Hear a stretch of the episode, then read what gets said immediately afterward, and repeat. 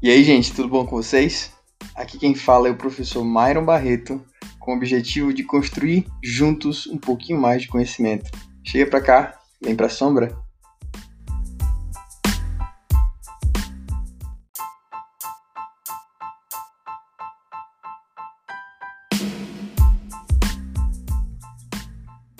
Bom, gente, vamos lá.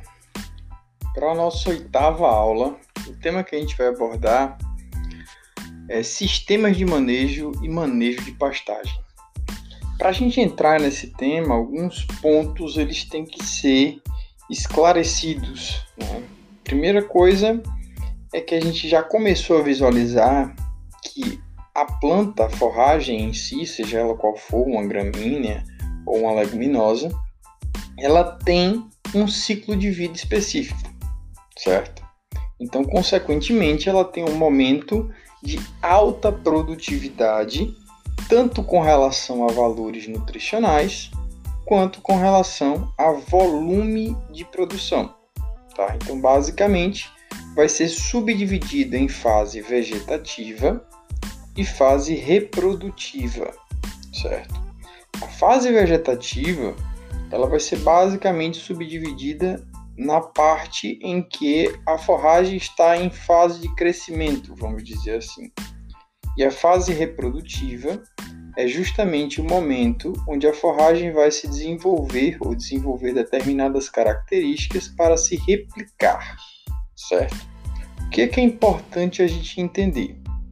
Vamos fazer uma analogia aos animais. Nós todos somos veterinários, estudantes de veterinária, e fica mais fácil da gente entender. Uma vaca, por exemplo, quando ela está prenha e ela deu a luz ao seu, ao seu filhote, né, a um bezerro, ela vai disponibilizar parte do nutriente que ela consome para o leite.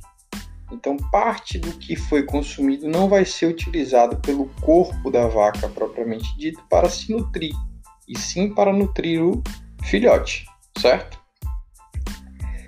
Atitude semelhante vai acontecer com a forragem. Por exemplo, vamos imaginar que em determinado momento ela começa a sementear. E entre aspas, é como se a semente fosse o filhote, vamos dizer assim, dessa, dessa forragem. Então, parte dos nutrientes do corpo dessa forragem, seja ela uma leguminosa uma, vai depender de qual é a, a uma, uma gramínea, vai depender de qual é a maneira de replicação que ela tem, parte desses nutrientes do corpo dessa planta vão ser direcionados para essa semente, para a posterior replicação, certo? A partir desse momento, a gente começa a entender que a gente tem fases distintas, né? Fases onde eu vou ter o máximo de nutriente na planta e fases onde eu não vou ter tanto nutriente assim na planta, o que consequentemente vai me trazer benefícios é, mais, vamos dizer assim, efetivos quando a, a, o animal consome essa forragem em determinada fase, que é antes da fase reprodutiva. Por isso que a gramínea ela possui um ponto de corte, a forragem em si ela possui um ponto de corte ideal. O grande entrave quando a gente trabalha com manejo é justamente encontrar esse ponto de equilíbrio entre o máximo de qualidade com o máximo de quantidade. Não adianta ter muita quantidade com pouca qualidade. E não adianta ter muita qualidade com pouca quantidade. Então, o que eu preciso é encontrar exatamente o eixo, vamos dizer assim, né? o ponto ideal de consumo.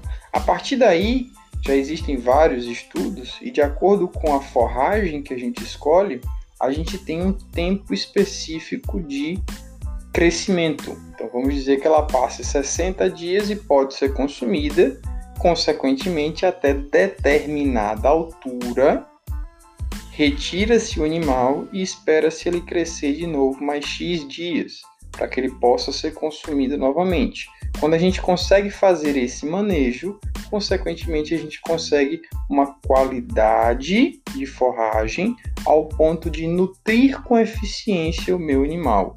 Lembrem, a forragem é uma fonte de alimento que o animal consegue, o animal herbívoro consegue converter e, consequentemente, para o indivíduo, né, para o proprietário, ele vai se tornar de baixo custo, tá? Então, isso se torna mais interessante, certo? Então, a gente vai ter diversos sistemas de manejo, certo? Com diversos, é vamos dizer assim, tecnologias para serem aplicadas com o intuito de conseguir essa eficiência, certo? Tanto no consumo quanto na produtividade, tá? Dentre esses manejos, o que é mais comumente é, visto, que a gente vai discutir mais para frente, são os tipos de pastejo, por exemplo, pastejo contínuo, pastejo rotacionado, que são, é, vamos dizer assim, técnicas de interação entre animal e forragem propriamente dita. Então, o objetivo é fazer com que a gente consiga ter essa eficiência produtiva tanto para a forragem quanto para o animal propriamente dito, certo? Nesse caso, nós estamos discutindo a forragicultura para consumo animal, certo? Se for para produção de feno, produção de silagem, teoricamente tem a mesma lógica, porque a gente precisa do máximo de nutriente possível, porém sem a interação com o indivíduo, né? sem interação com o animal, tá? Espero que vocês tenham entendido, espero que tenha ajudado. Qualquer coisa, a gente vai se falando mais para frente. Abraço, gente.